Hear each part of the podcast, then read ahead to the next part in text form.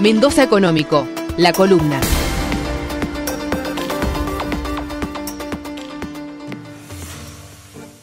La historia no se repite, pero se parece.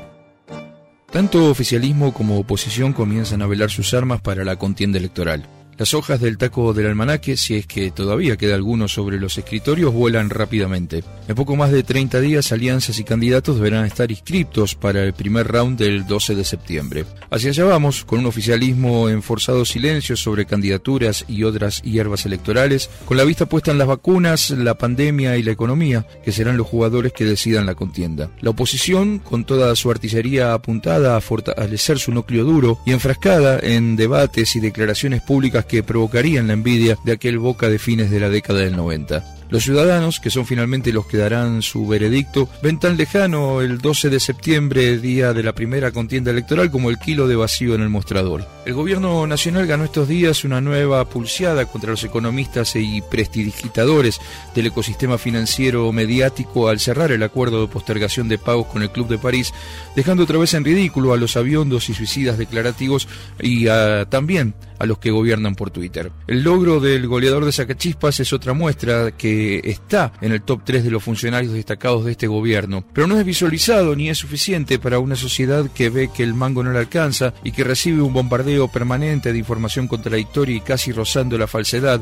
a lo cual colabora la zigzagueante comunicación del Ejecutivo. El sainete de la carne es claro ejemplo de estas fallas de comunicación y de cómo muchas veces le terminan marcando la cancha ante la ingenuidad explicativa de los funcionarios. No es fácil entender cómo el gobierno se dejó copar la parada para que todo el mundo haya comprado que se prohibieron las exportaciones de carne, cosa que como ya explicamos es mentira, como también lo es que ahora se puede exportar solo el 50% del tonelaje exportado el año pasado. Durante 30 días lo único que se cerró fue la exportación a los mercados asiáticos, más bien a China, y ahora el cupo del 50% es exactamente en el mismo sentido. En ninguno de los dos decretos estuvo incluido el corte de los envíos al mercado norteamericano, ni las cuotas Hilton y 481 al mercado europeo, ni ahora tampoco la de carne kosher a Israel. Entonces, ¿por qué el gobierno se comió el lockout del Partido Agrario de la Pampa Húmeda y se sentó a negociar como si no se pudiera subir ni un kilo de carne a los barcos? Es un interrogante que aún aún sigue sin respuesta. Quizás allí mismo esté la explicación del por qué el supuesto acuerdo anunciado al principio de la semana eh, pasada no fue tal. Fundamentalmente por la interna entre frigoríficos exportadores, frigoríficos de mercado interno, productores independientes y la mesa de enlace, y hasta dentro del propio Ejecutivo hay inconformismo con el acuerdo supuestamente logrado tanto que el propio presidente le criticó a los exportadores el tonelaje que iban a destinar a los programas de cortes a precios alcanzables para el bolsillo de los consumidores. El fin de semana seguían las negociaciones después de que el viernes dos Zoom terminaran en la nada misma con desplantes cruzados para ambas partes. Mientras siguen llegando vacunas y el operativo avanza sin pausas, dejando otra vez en offside a los que escriben en Twitter. Es difícil entender por qué dirigentes connotados, legisladores y comunicadores se exponen con tanta facilidad. La explicación es que confían ciegamente en la coraza mediática que los rodea, porque es imposible creer que posean tal ignorancia que ni siquiera los lleve a por lo menos informarse medianamente. El último blef montado se les desmoronó exactamente ayer, cuando las agencias internacionales informaron que Israel volvía a decretar la obligatoriedad eh, del uso de la mascarilla o tapabocas en los espacios públicos, las escuelas, en niños mayores de 7 años y en los lugares considerados de mayor riesgo o posibles aglomeraciones. El videíto de los niños sacándose el barbijo ya lo pueden ir borrando de sus cuentas porque ha quedado viejo tan rápido como las declaraciones que hacen. Los derrapes son variados en ambos lados y sin embargo nadie parece sacar la ventaja suficiente. Estos polos enfrentados, la famosa grieta no es nueva. Es un relato de fantasía que un ismo la haya traído a nuestra vida. La grieta es parte fundacional de nuestra Argentina.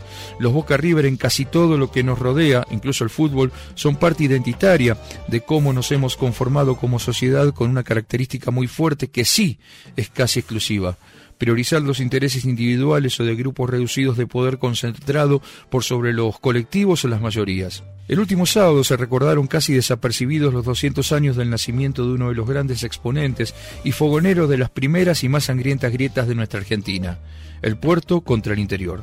Hablamos de Bartolomé Mitre. Personaje polémico como pocos, defensor profundo de la Argentina centralizada, agropecuaria, casi colonial y complementaria y dependiente de la corona británica, personaje que no dudó en tomar el segundo gran empréstito después del de Rivadavia con la Baring para poder financiar la guerra de la triple infamia, que no solo se transformó en una tragedia para nuestra patria y nuestros hermanos paraguayos, sino en un gran negocio para los amigos del presidente Mitre. Los representantes de la sociedad porteña y de Buenos Aires, que creían que la única forma de terminar de imponer el modelo que detallamos más arriba era derrotar completamente a los caudillos del interior, a los blancos uruguayos y al mariscal Solano López, no tuvieron demasiados problemas en aprobar en la legislatura el 27 de mayo de 1865 el empréstito por dos millones y medio de libras, em, obviamente esterlinas, unos 12 millones de pesos fuertes de aquella época. No hace falta explicar por qué los ingleses estaban interesados en financiar la guerra contra el Paraguay. Para negociar el crédito, Mitre designó a Norberto de la Riestra, que había residido en Londres varios años y tenía fluidos contactos con el mundo financiero británico. Tanto que al volver a Buenos Aires fue el, el autor del tanto que al volver a Buenos Aires fue el autor del proyecto por el cual la provincia eh, de Buenos Aires, casi sinónimo de Argentina en aquellos años, entregaba a una compañía londinense su banco por un periodo de un cuarto de siglo, con la facultad de emitir papel moneda pagadero a la vista, o sea, billetes de curso legal, no solo en la provincia sino en todo el país. Como dijimos, el crédito pactado nuevamente con Baring Brothers, al igual que Rivadavia, fue de 2,5 millones de libras esterlinas en dos series bianuales, una en 1866 y la otra en 1868. Pero ¿cuánto llegó de ese préstamo para al gobierno argentino? Para empezar, el gobierno debió hacerse del efectivo necesario para afrontar la guerra y tuvo que colocar los bonos en el mercado de Londres. La primera serie al 75% y la segunda al 72,5%.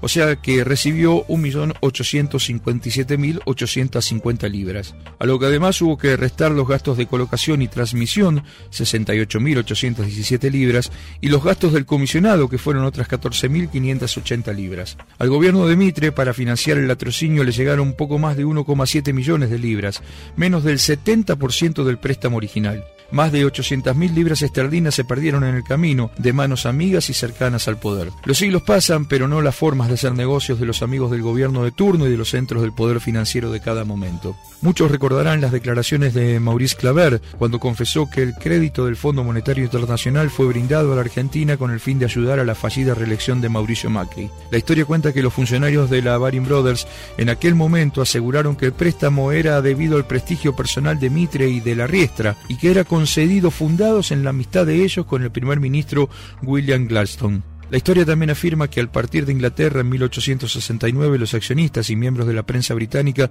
le entregaron a Norberto de la Riestra una estatua de plata de George Canning y un pergamino recordatorio. La historia no se repite pero se empeña en parecerse y si hay algo claro es que el conflicto de intereses en la Argentina 150 años después no solo no está saldado sino que está vivito y coleando. Don Enrique nos regaló esa metáfora de sabiondos y suicidas de la que hablamos, pero también nos regaló la poesía que refleja este cambalache que nos toca transitar.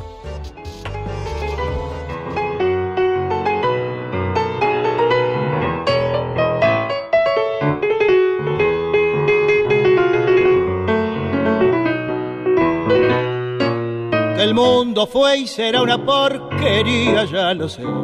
En el 506 y en el 2000 también, que siempre ha habido chorros, maquiavelos y estafos, contentos y amargos, valores y doble, pero que el siglo XX es un despliegue de maldad insolente, ya no hay quien lo niegue.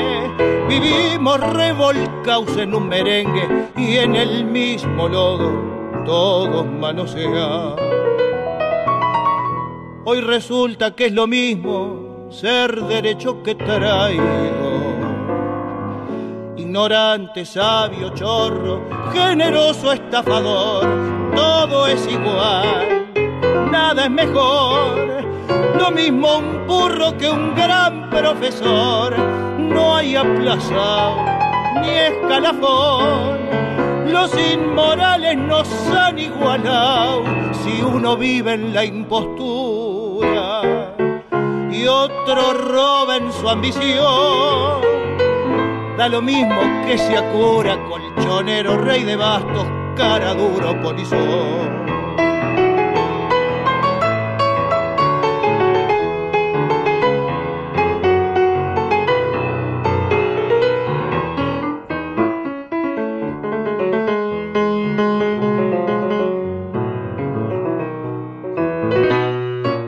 ¡Qué falta de respeto que atropello a la razón.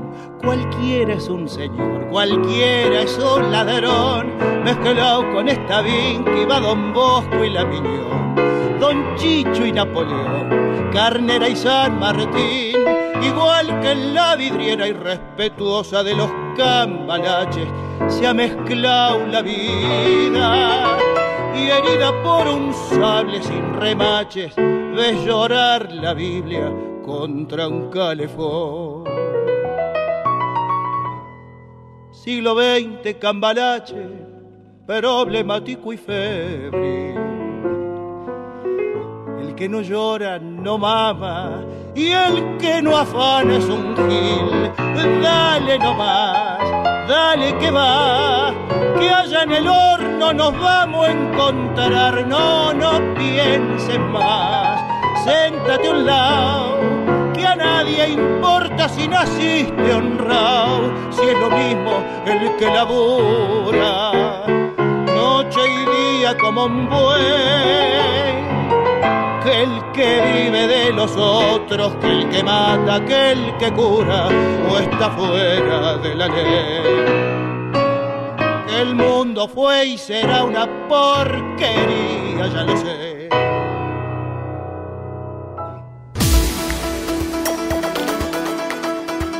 Mendoza Económico, la columna.